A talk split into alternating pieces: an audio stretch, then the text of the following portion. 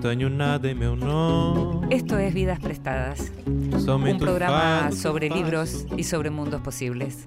Un programa sobre lectores, un programa sobre autores, un programa sobre todos nosotros, aquellos a los que nos gusta sumergirnos en los libros.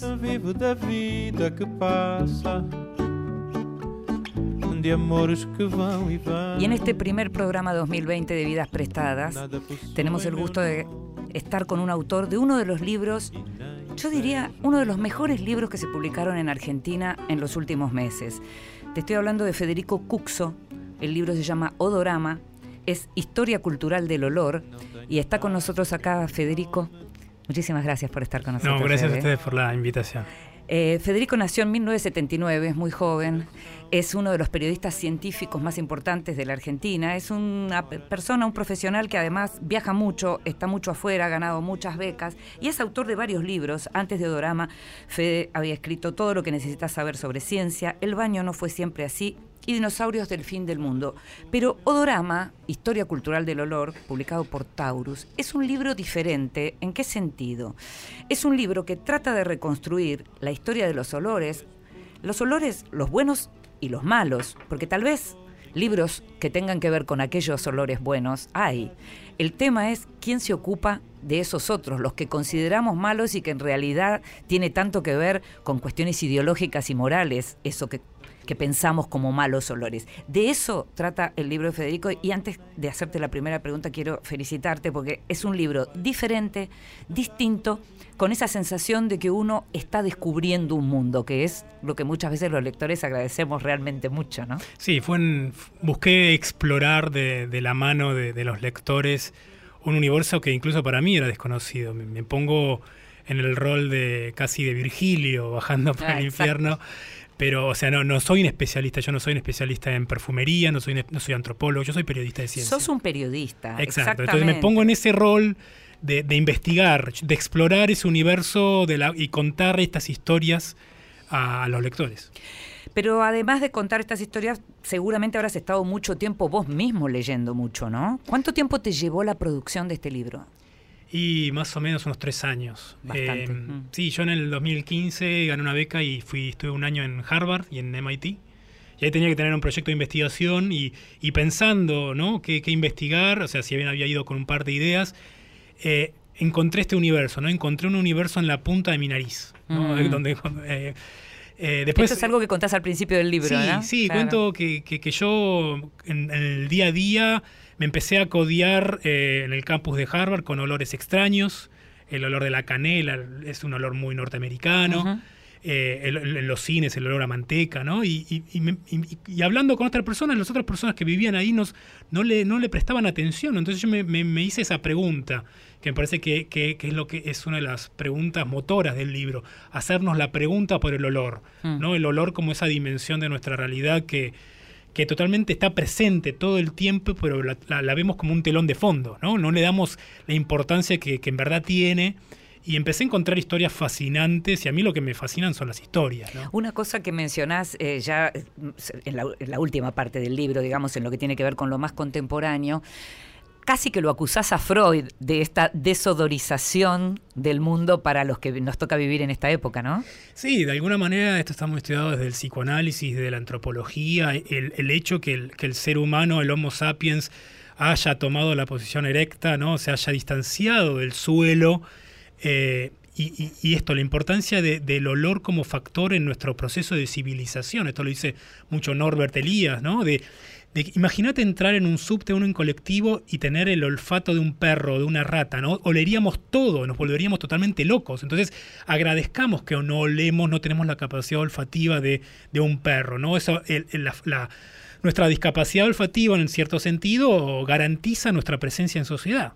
Sí. Entonces sí. es interesante. Además, eh, uno de los amigos más cercanos de Freud fue, uno, fue un otorrino laringólogo que es que también que tiene que está que, estudió mucho la relación entre el deseo y, y- y la nariz, ¿no? Y entonces es interesante también cómo, cómo permeando las obras de Freud hay un sesgo olfativo, ¿no? Además de que él fumaba muchos cigarros y varios de sus pacientes describen eso, ¿no? El hecho de entrar a, su consultorio, la primer, el primer contacto era a partir del olor. Al mismo tiempo, él mismo tenía una discapacidad olfativa. Sí, luego tuvo un, cáncer bucal. Eso, de eso murió, claro. Eh, pero, también tuvo una, una, discapacidad olfativa. Entonces también es interesante pensar la historia a partir del olor, que me parece que yo hablo en el libro de eso, ¿no? que tenemos mm. una relación muy desodorizada con la historia, no tenemos un contacto primero porque el olor, como digo en el libro, no se fosiliza, no, no es como un fósil de un dinosaurio. y no queda esa huella para estudiar, claro. Mm. Entonces a mí, a mí, me fascinan siempre, me fascinaron siempre las películas históricas, ¿no? y, sobre todo de Hollywood que, que,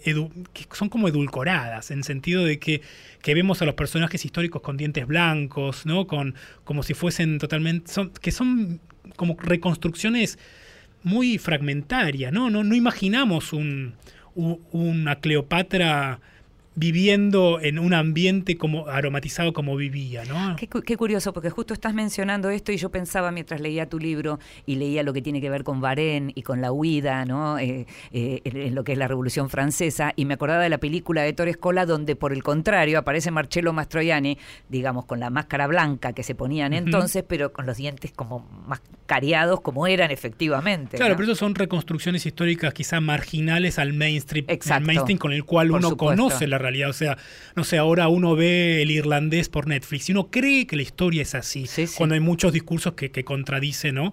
a los autores. El tema es, bueno, ¿cómo, ¿cómo entramos en contacto con la historia? A partir de Hollywood, esa mirada eh, espectacularizada, ¿no? Porque es un, brillante, brillante épica, ¿no? No sé, ahora, ahora con la película 1917 sobre la, primera, la Guerra Mundial, pero ¿qué contacto tenemos? Y obviamente vivimos en una época muy, muy de pantallas, ¿no? Pantalla de cine, pantalla de celular, pantalla de televisor, y es una época visual que no transmite olores. ¿no? Igual te quiero decir, mencionás 1917 y yo le quiero decir al lector que una vez que leyó Dorama es imposible no pensar en los olores con cada película que se ve, porque yo veía 1917, veía esos uniformes, esos zapatos, ese, ese, ese, ese trayecto que hacen los soldados que tienen esa misión y pensaba todo el tiempo en los olores, veía los cadáveres y pensaba en la pestilencia. Bueno, entonces se, despertó en vos quizá eso que es la pregunta por el olor, ¿no? o sea, que nos lleva luego a investigar, o la película película Parasite. Parasite, el epicentro de, Exactamente, de la película surcoreana, es un prejuicio olfativo. Mm. Entonces también, eh, esto, a ver, uno puede rastrear muchas películas, eh, pero quizá en, varios momentos uno lo ve como algo totalmente secundario, como que no transmite información. Y ese olor, y todos los olores transmiten información, cuentan historias, tienen una biografía. Y eso me parece que es lo que no, no ha sido explorado incluso, incluso desde la propia historia, de la historiografía. Como que no, como, hay una historia del arte, pero no hay una historia de, de la belleza olfativa. O sea, estamos entrenados para saber qué es lo bello, pero no nos entrenan mucho en el mundo de los olores. Y eso que también los olores están bastante ligados al gusto, ¿no? Porque incluso en tu libro aparece muchas veces aparece el tema olfativo vinculado a la comida. Y porque, a ver, cuando uno habla de olor, eh, incluso las palabras con las que denominamos tienen distintos sesgos, ¿no? Ya de hecho, cuando decimos hay olor, es como decimos hay mal olor. Exacto. Viene con una carga, con una mochila de negatividad. Después, cuando hablamos de aroma, quizá lo asociamos más a la comida fragancias, perfumes, no sé, después hedores. Eh, Decís también que cuesta describirlos. Tenemos un problema de vocabulario muy importante, es como que el léxico urbano, humano es muy acotado. Pero fíjate que, no importa las declinaciones de esta dimensión, es lo mismo, son moléculas, son, son eh, partículas invisibles, ¿no? pero que, que, emanan de nuestro cuerpo y al mismo tiempo las capturamos con nuestra nariz.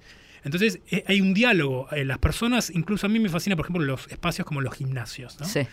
Eh, yo puedo no conocer a las personas que, van al gimnasio y sin embargo yo las conozco a partir del olor. Yo sé qué cuál es la dieta de esas personas por, por los olores. O sea, al oler a otra persona uno puede saber si comió ajo, por ejemplo. Por supuesto, claro. Eh, puede saber la edad. Uno al oler a otra persona puede más o menos distinguir qué edad tiene. Algo de todo esto pasa cada vez que uno viaja, ¿no? Y cambia notablemente la cultura y ni te digo si te quedas un tiempo en donde terminás un poco amoldándote, si bien venís de otro lado, pero empezás a ver eso, eso que estás mencionando, exactamente eso que estás mencionando. Entonces me parece que, que, vivimos en un época tan visual, tan táctil, ¿no? Por las pantallas y, y todo lo que es olor lo lo, lo apartamos, lo ponemos como en ese sector del duty free, eh, como es en el sector de, de, producto de placer y producto de lujo, que es el perfume. Sí. Eh, eh, y sin embargo, vivimos como en el, en el epicentro de una orquesta de, olores. Es algo muy bueno del libro, además, en, este, en, este repaso general de la historia cultural del olor, en donde vas justamente no te dedicas solo a América Latina, sino que buscas la manera de, envolverlo todo con esto, uno vuelve a ver cosas que si alguna vez las leyó había olvidado, y es como, por ejemplo, Versalles era en sí mismo una letrina, mientras, por ejemplo, de este lado del mundo, los aztecas o los mexicas este, eran muchísimo más limpios. Sí, de alguna manera eso, eso destaca mucho la, nuestra, mirada, nuestra relación con la historia y una mirada siempre desde un presente. O sea, de, pensar nosotros somos los evolucionados y el pasado eran los bárbaros, ¿no? Eh, cuando en realidad los mexicas hay muchos tratados, muchas descripciones de los propios españoles donde hablan de eso, de que se bañaban a diario, ¿no? Entonces, un encuentro genial ocurrió cuando Moctezuma se encuentra con Cortés, ¿no? Cuando los 500 hombres de Cortés eh, se encuentran y, y hay descripciones de, ese, de, ese, choque olfativo entre ah. dos, dos, civilizaciones, dos sensibilidades olfativas distintas, porque eso es interesante como cada época y cada cultura tiene su sensibilidad olfativa. De repente estos 500 hombres que para los mexicas eran dioses, ¿no? que pensaban que, que venían esas montañas que se movían, que eran los barcos con animales como los caballos que nunca habían visto, empiezan a olerlos y esa mirada, esa mirada del español, del hombre blanco, como Dios empieza a fracturar, porque eran 500 hombres apestosos. Y, y sí, lo que decís de Versalles es interesante. Eh, fui a Versalles hace un par de años y a mí, a mí, me fascina la revisión histórica que hacen los guías de turismo, ¿no? Porque, porque obviamente tenemos a los historiadores profesionales, pero también tenemos al guía turístico que quiera llamar la atención de los turistas y te cuenta una versión, ¿no? Como un refrito, ¿no? Como, y, te habla así de, de, Luis XIV, ¿no? De la corte versallesca, que, ¿no? Vos ves ese, ese gran salón de los espejos, ¿no? Sí, sí. Y sin embargo, quizá no te, lo cuentan así muy, muy al par, que, Versalles se construyó encima de un pantano, ¿no? Y que había una sola letrina. Y dónde hacían sus necesidades, ¿no? Y, esa es la combinación de factores que Versalles tenía. Ahora seguimos y, vamos a contar también cómo el rey hacía sus necesidades en público. Si querés lo contamos, lo hacemos enseguida. En voz alta, cuentos breves, poesía, lecturas para compartir. Y como sabés, nos gusta leer en voz alta, nos encanta además que nos lean en voz alta. Y esta vez le pedimos a Mercedes Halfon, periodista especializada en arte, autora del Trabajo de los Ojos, un libro maravilloso sobre el estrabismo y sobre su propia vida. Y esta vez editora, editora de un libro que acaba de publicar Adriana Hidalgo con los últimos poemas de la gran poeta Juana Vignosi. El libro se llama Novísimos y le pedimos a Mercedes que nos leyera uno de esos poemas. Es el primer poema de Novísimos de Juana Vignosi y no tiene título. Siempre añoramos o inventamos la vuelta al hogar, porque siempre veíamos que era el lugar de la vida inquieta. Platonov, Platonov, qué mal me hiciste. Hace muchos años que estoy enfermo y es por el libro que tú escribiste. Usted no tuvo que volver a la ciudad amada y encontrar otra donde nadie buscaba aquella inquietud. Y el hogar no era como el suyo y el mío, el lugar de combate de los que llegamos tarde al palacio, al acorazado o a la plaza. Usted me sostiene, pero yo he vuelto a la realidad pavorosa, la que dice, los poetas en los años finales deben sonreír ante las insolencias. Los poetas al morir, si no se defienden, quedan en las manos que siempre despreciaron.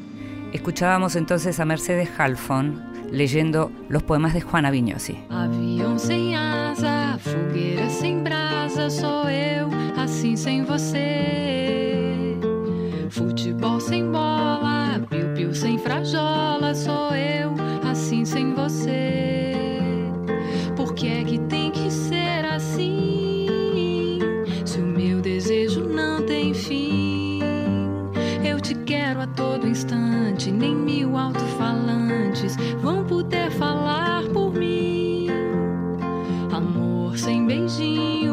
bochecha sem Claudinho, sou eu, assim sem você.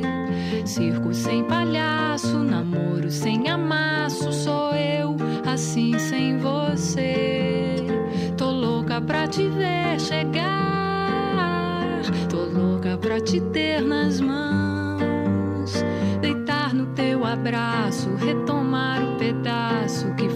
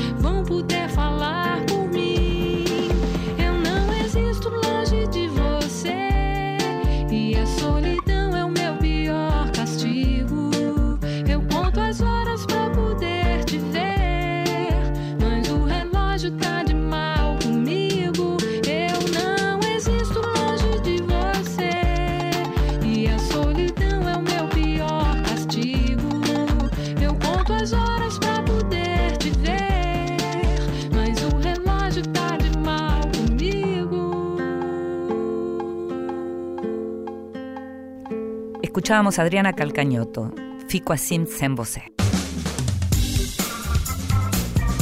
Vidas prestadas. En la noche de la radio pública.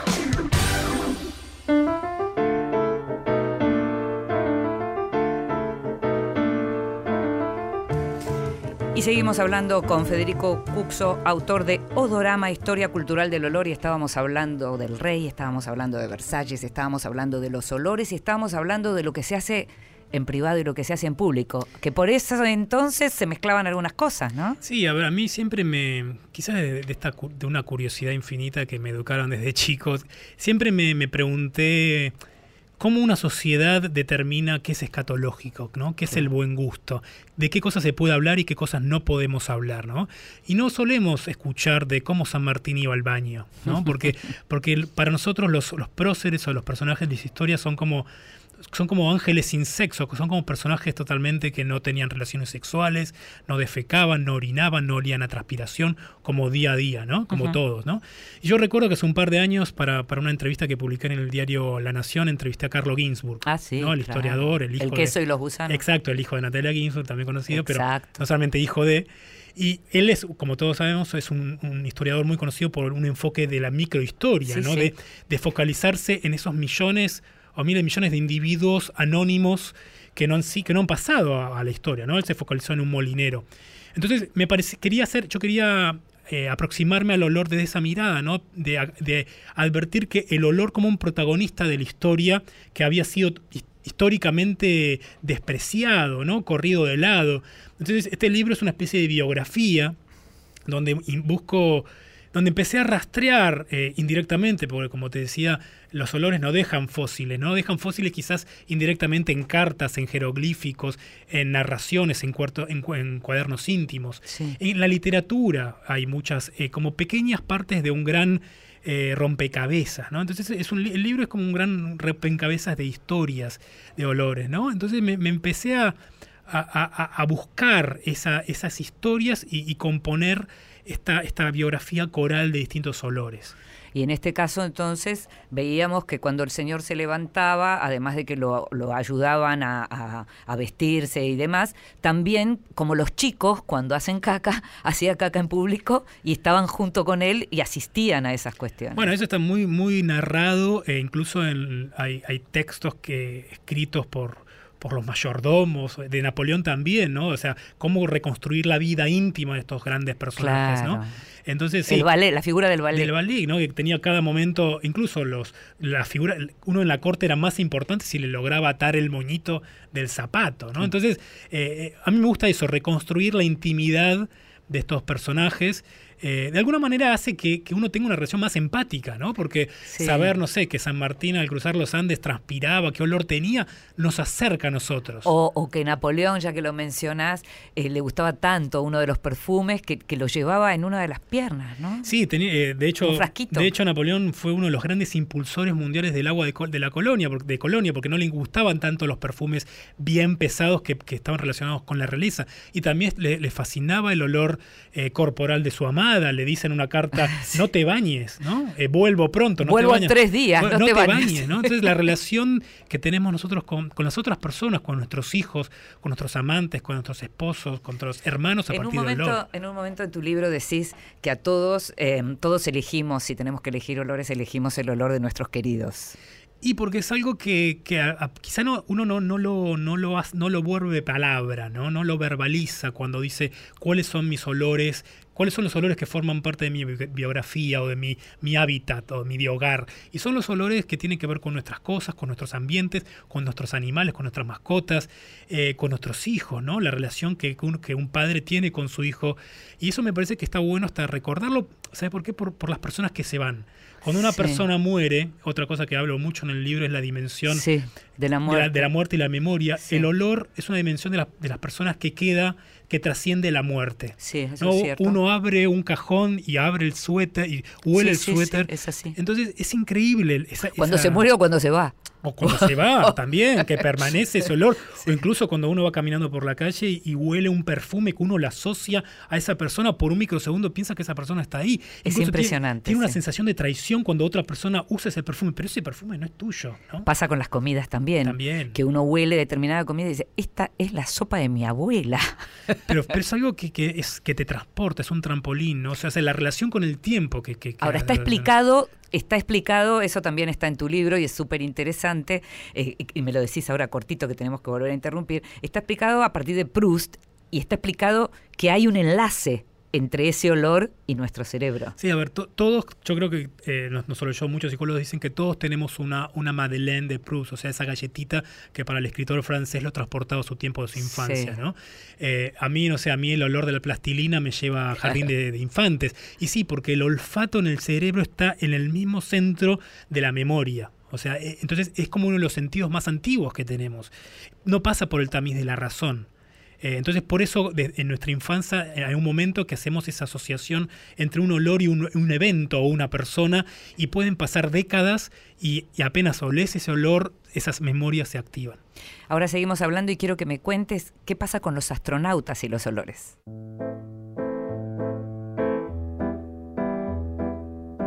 La Escondida. Es tiempo de descubrir grandes autoras. I don't want to look Y en esta sección, si nos conoces ya sabes, en esta sección lo que nos gusta hacer es recuperar historias de grandes autoras. Algunas de ellas fueron muy conocidas en su momento, otras no, fueron directamente sepultadas por la historia, por lo que ya sabemos, por lo que venimos sabiendo. Vemos si estás en tema y si vas siguiendo lo que son los medios, en todos lados está viendo recuperación de autoras, recuperación de artistas, recuperación de científicas. El propio diario New York Times está haciendo recuperación de ob- obituarios que no hizo en su momento. Grandes mujeres que murieron, pero en ese momento los obituarios solo estaban dedicados a los hombres. Y en este caso vamos a hablar de una poeta italiana, nacida en Milán, Antonia Pozzi. Vivió muy poquito, 26 años, una poeta maldita italiana, una poeta que algunos llaman la Emily Dickinson italiana y que yo descubrí en estos días, ¿sabes dónde? En las redes sociales, porque increíblemente también en las redes sociales de pronto aparece la poesía. Y la descubrí a partir de las traducciones que hizo un amigo peruano, Rubén Silva, quien recibió los libros y se puso a traducir.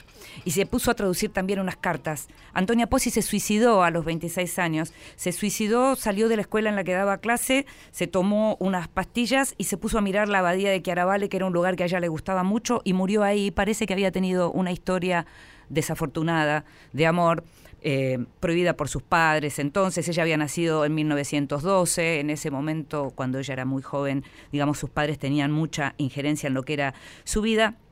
En una tercera edición de sus poemas, Eugenio Montale dice que la poesía de Antonia Pozzi tiende a quemar las sílabas en el espacio de la página. La compara con Ungaretti, por ejemplo. Y en este caso, me gustaría leerte algunos de los poemas que tradujo mi amigo Rubén Silva, que por otra parte es un gran editor de libros infantiles, el mismo autor de literatura infantil y poeta, y como te decía, peruano. Y uno de los poemas se llama Paso y dice así. Oh, dejen, dejen que yo sea una cosa sin dueño, en estas viejas calles en las que la noche se sumerge. Oh, dejen, dejen que yo me pierda sombra en la sombra, los ojos dos copas levantadas hacia la última luz. Y no me pregunten, no me pregunten lo que quiero, lo que sueño, si por mí está el vacío en la muchedumbre, y en el vacío la arcana muchedumbre de mis fantasmas. Y no busquen, no busquen aquello que yo busco, si la extrema palidez del cielo me ilumina la puerta de una iglesia y me incita a entrar. No me interroguen si rezo, ni qué rezo, ni por qué rezo yo entro solo para tener un poco de tregua y una banca y el silencio en el que hablan las cosas hermanas. Pues soy una cosa, una cosa sin dueño, que va por las viejas vías de su mundo, los ojos, dos copas levantadas hacia la última luz. Milán, 18 de octubre de 1930. Los poemas, los casi 100 poemas, fueron publicados póstumamente en 1939 por su padre, que estaba un poco culposo. Vidas prestadas. Con Inde Pomeráñez.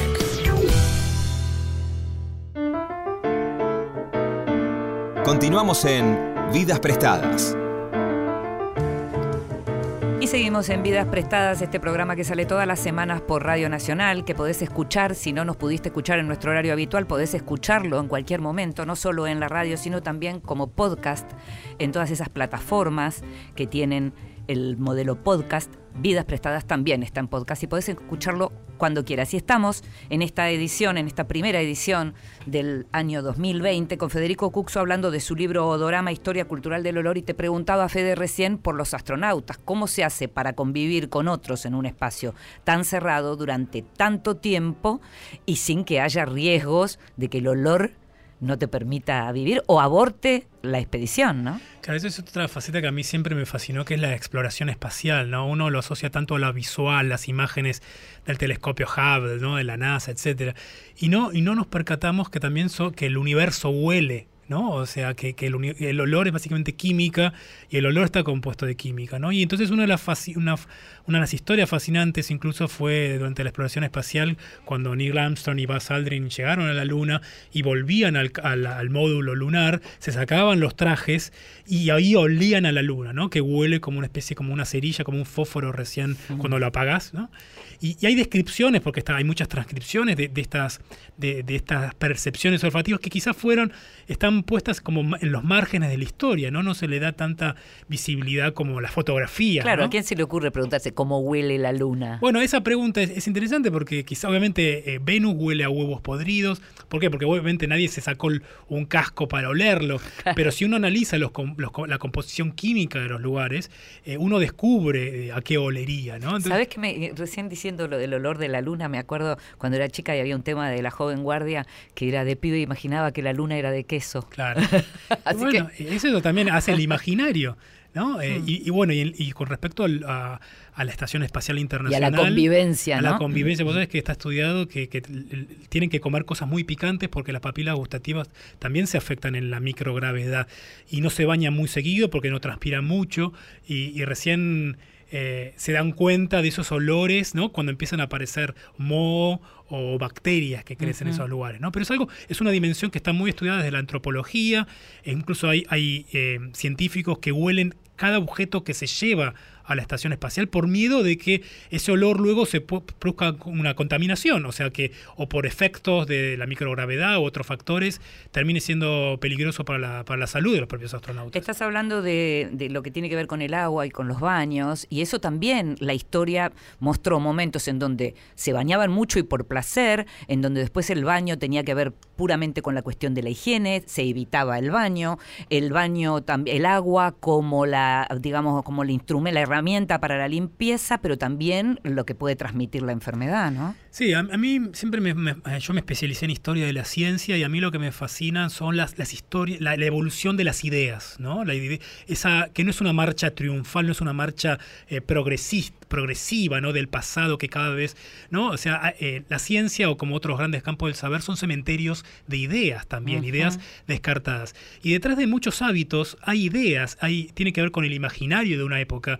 Quizá ahora pensamos, ay, no se, no se bañaban en el pasado, mira qué sucios que eran, ¿no? Claro. Pero había una idea gestora detrás de eso, ¿no? Porque se pensaba, vos sabés que hasta el siglo XIX se pensaba que las enfermedades eran transmitidas por malos olores, por el miasma, ¿no? Eso, sí. Por esta especie de invasor, de, este, esta invisible, este fantasma, que eran los olores de, de, no sé, de, de los cementerios. Se volvían locos buscando el origen de eso, los terremotos. De, hecho, por ejemplo, malaria. Claro. La palabra malaria es mal aire.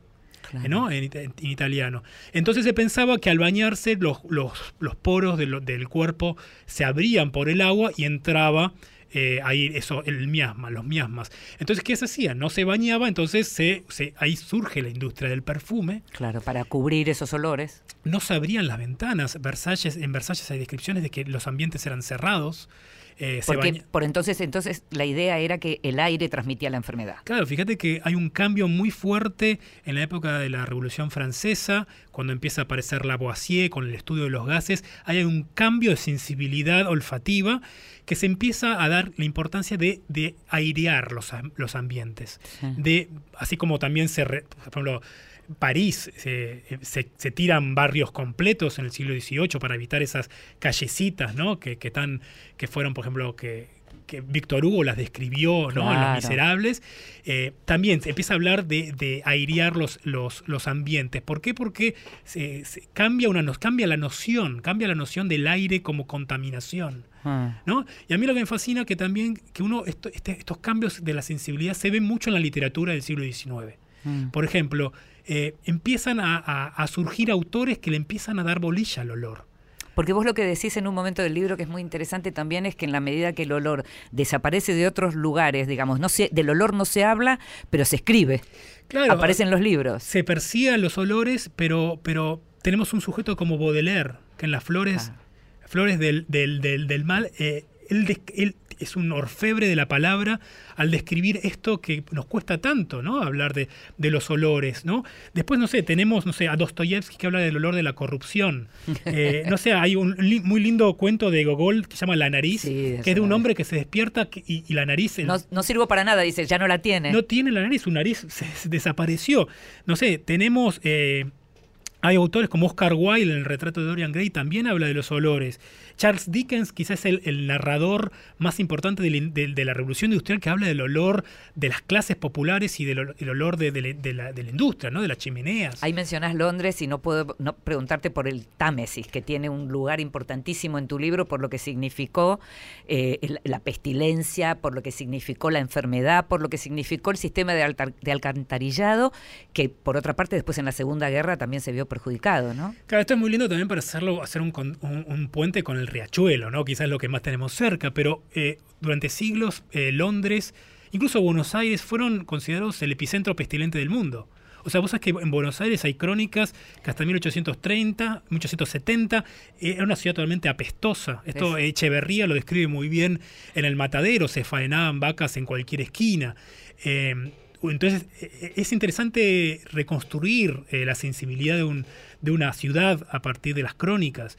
Eh, hay crónicas de incluso de muchos eh, extranjeros que describen a Buenos Aires que hay chicos de 5 años fumando. Sí, porque el tabaco eh, aparece en el libro muchas veces como justamente el gran perfume para tapar los olores. Y ¿no? es una especie de profiláctico o una especie de defensa frente al mal olor urbano que, que convi- con lo cual el ser humano convivió hasta relativamente poco. ¿no?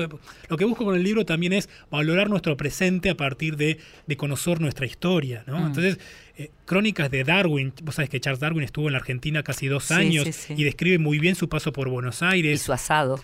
cómo comió, cómo también faenó vacas, Ajá. como también se fue de la Argentina quizá con un souvenir, porque hay una de las teorías eh, que, que en Luján, de, en, en Mendoza, le picó una vinchuca, se, se cree, y que había tenido, eh, Ah, que convivido se con... fue con Chagas. fue- Mm. Hay muchas hipótesis de por qué cuando en, en Inglaterra durante sus últimos años tenía muchos muchos problemas de salud, ¿no? Entonces, eh, es interesante pensar nuestro habitar, los espacios en los que convivimos, también en términos olfativos, ¿no? Y entonces, lo que quería yo en el libro es eso. A mí siempre me fascinaron, me fascinó el subgénero del non-fiction de los libros de historia cultural, ¿no? Mm. Historia cultural de... Sí, sí. No sé, hay, hay un libro muy lindo, quizá es muy polémico, que se llama Materia Oscura, Historia Cultural de la Mierda, Sí, sí, ya lo recuerdo. eh, de Tusquets. Sí, eh, sí. Que, tienen otro que es maravilloso, que es la historia del pecho, en la Exacto. misma colección. Eh, es ex- excelente. Y a mí esos libros, como, como la historia de la intimidad, esta colección de la vida privada, ¿no? Sí, de Duby. eh, ¿no? Que, que es un clásico, que, que te permiten ver un, un fenómeno de distintas perspectivas y decir, eso no lo sabía. Por supuesto. Y a mí me fascina eso, encontrar una historia que me ilumine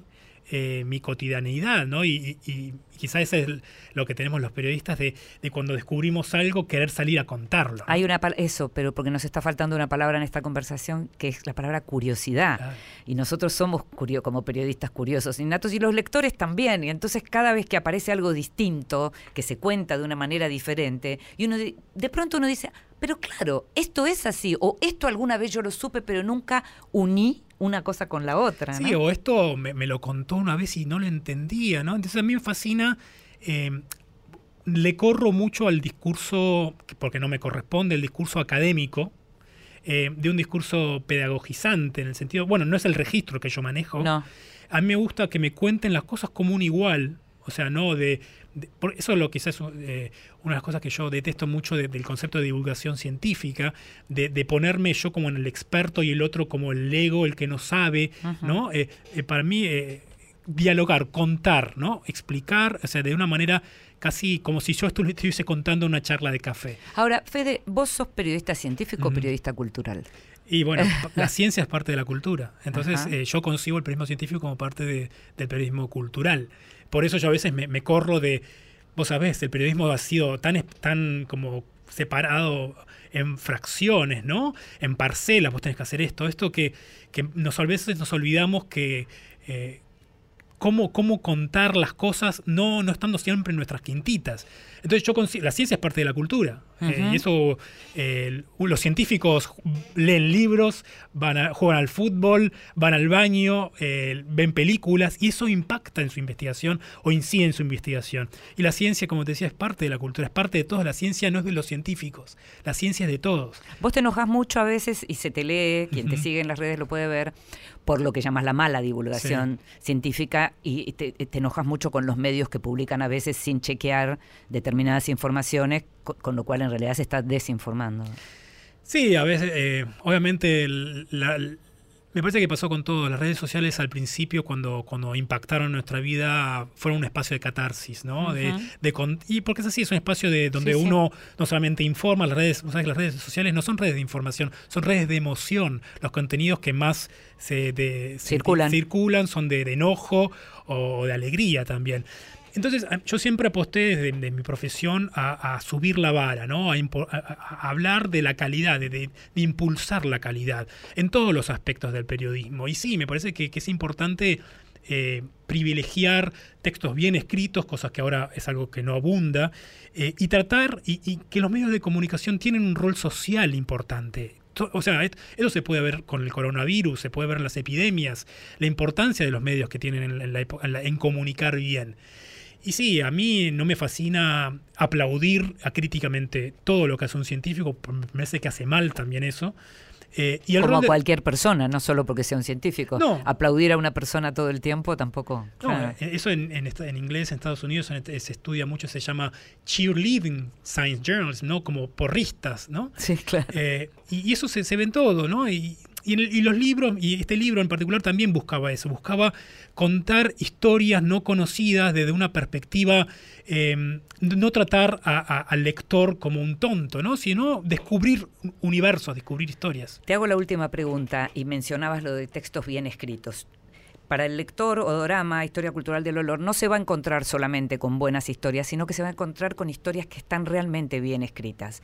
¿Cuánto te preocupó cómo trabajaste el tema de la prosa en este libro en particular?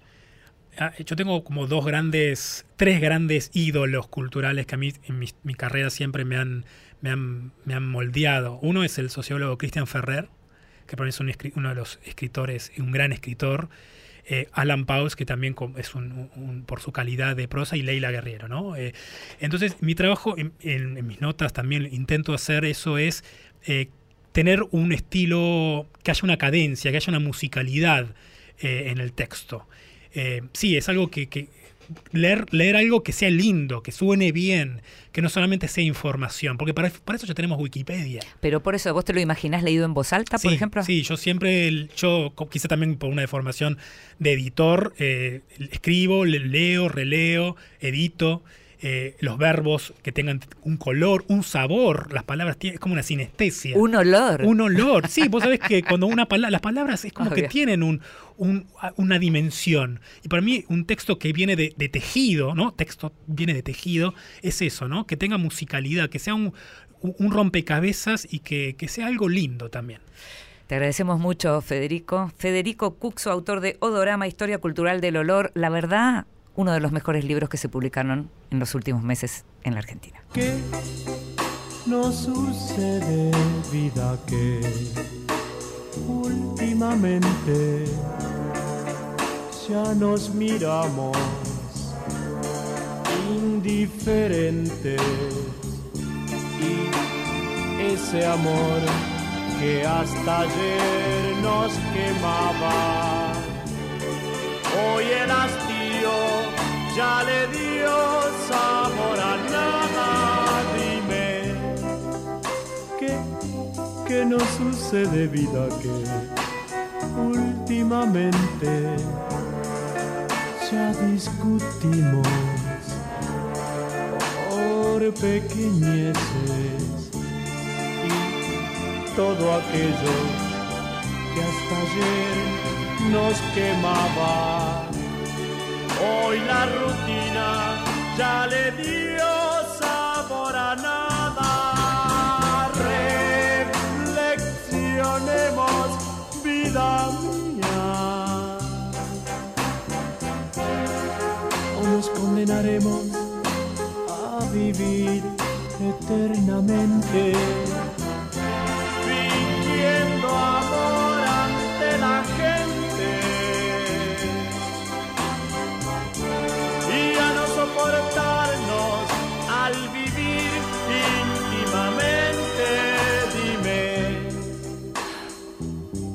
de vida que últimamente ya nos miramos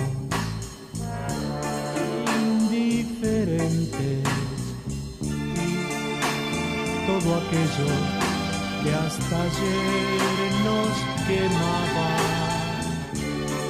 Hoy el hastío ya le dio sabor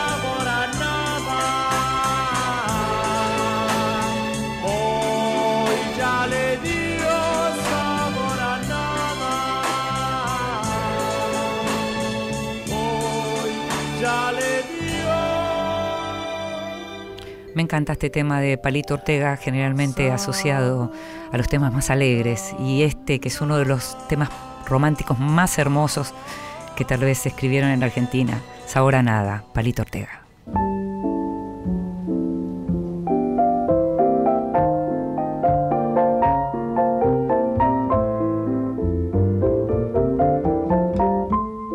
Mesita de Luz. Grandes lectores nos cuentan qué están leyendo. Hola, soy Magali Echevarne, trabajo como editora en Penguin Random House. Publiqué el libro de cuentos Los Mejores Días por la editorial Tenemos las Máquinas. Mis lecturas en este momento, este verano, vienen siendo producto de una pequeña cosecha de la que me hice en mi paso por la Furia del Libro, una feria de editoriales independientes que se organiza en Santiago de Chile desde hace ya 10 años. Disfruté mucho uno que acabo de terminar de Ediciones Universidad Diego Portales. Es el retrato de Mario Lebrero que escribió Mauro Libertela. Forma parte de una colección que se llama Vidas Ajenas. Yo ya había leído el retrato de Mariana Enrique sobre Silvino Campo que que también se publicó por esta editorial. Y este retrato puntualmente me gustó mucho y me interesó porque ilumina la, figura del hebrero en la intimidad y se nota el, esfuerzo y creo la dificultad que intuyo de haber afrontado Mauro para escribirlo porque uno puede leer cierta parquedad en las fuentes con testimonios un tanto escuetos En este retrato se, narra un lebrero fascinado con el mundo de la tecnología, con las computadoras, que lleva una vida de bastante precariedad y, y con mucho miedo en algunos aspectos, sobre todo en lo que hace a la salud. Yo desconocía bastantes datos de su biografía y mm, leerlo me, llevó a releerlo. De hecho, uno de los libros que tengo ahora en mi mesa de luz es El discurso vacío, que había leído hace algunos años y, y que estoy redescubriendo y me resulta de una libertad y, cierta forma de la locura y la obsesión fascinantes. El libro que estoy leyendo ahora mismo, eh, que empecé hace unos días, también es producto del paso por la feria, La Furia del Libro, y es el libro de cuentos Flores Nuevas de Federico Falco que editó Montacerdos. Algunos de los cuentos están y aparecen en la edición de Eterna Cadencia que se tituló 222 Patitos, eh, pero en esta encontré algunos que quizás son anteriores en el tiempo. Eh, a mí Falco me gusta mucho, tiene una gran virtud para mí que es una forma muy poética de, transmitirle a su prosa la, pausa y la calma de la siesta provinciana y de narrar esos paisajes de, montaña, de desierto, de calor, con anécdotas que circulan medio de boca en boca, un poco como pasa en los pueblos y como casi siempre pasa en las familias. Es un escritor que admiro mucho, que me gusta mucho leer, y de los contemporáneos de los que siento que aprendo y de los cuales su universo me interesa genuinamente y, me sorprende. Y tengo esperando también ahí eh, dos libros de autoras chilenas que también me traje de la furia del libro, que son Quiltras de Arely Zuribe y Qué vergüenza de Paulina Flores.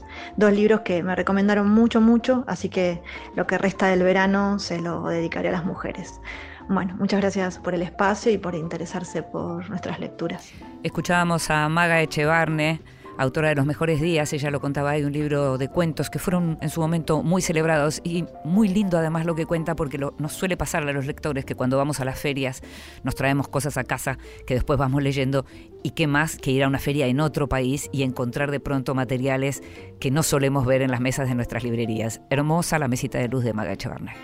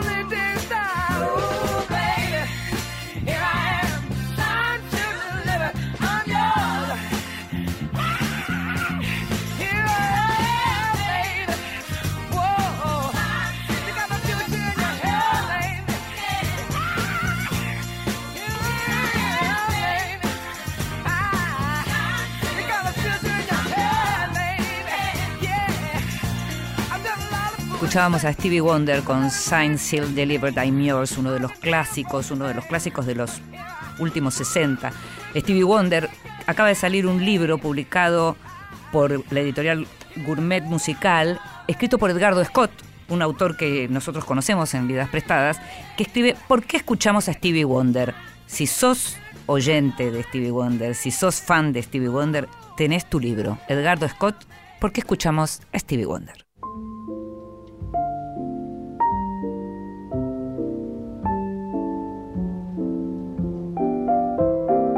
Libros que sí, títulos nuevos y no tan nuevos que son imperdibles.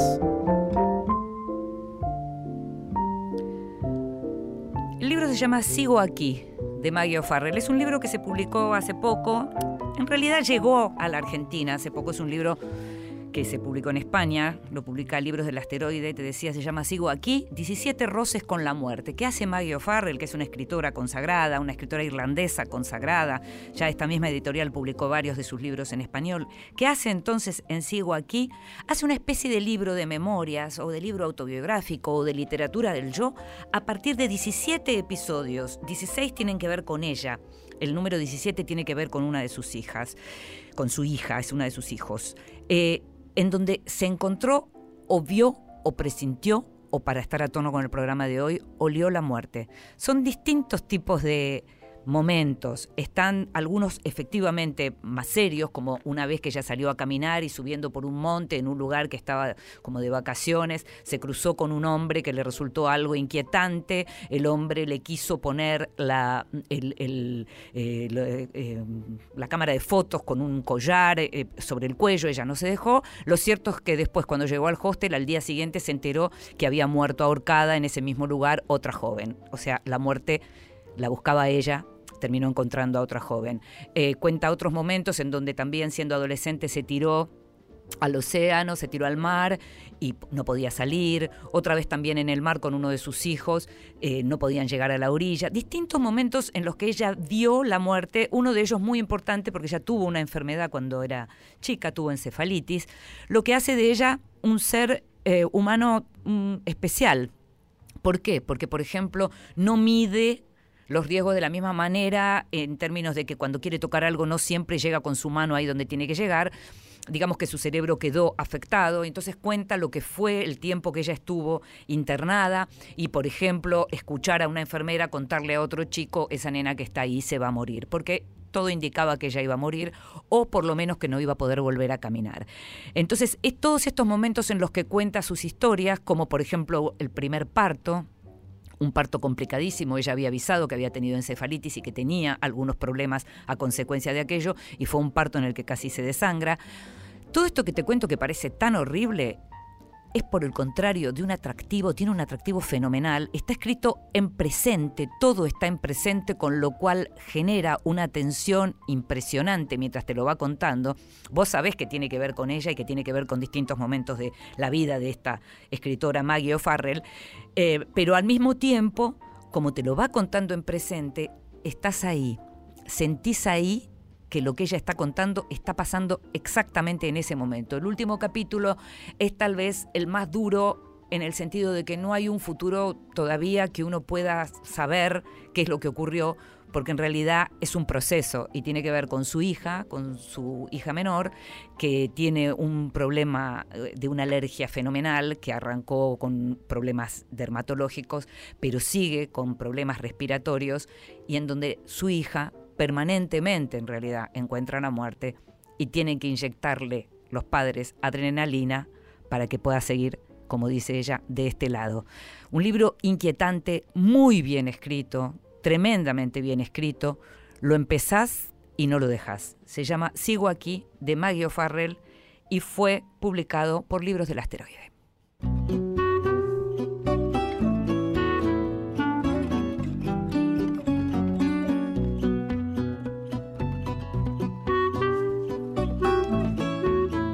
Vamos. Este fue nuestro primer programa de esta nueva temporada de 2020 de Vidas Prestadas en Radio Nacional. En la operación técnica estuvo Nacho Guglielmi, en la producción estuvo, como siempre, Gustavo Kogan, consiguiendo todo y más. Mi nombre es Inde Pomeraniec. Te esperamos todas las semanas o cuando quieras en Vidas Prestadas, este programa sobre libros y mundos posibles. Nos estamos escuchando. Chao.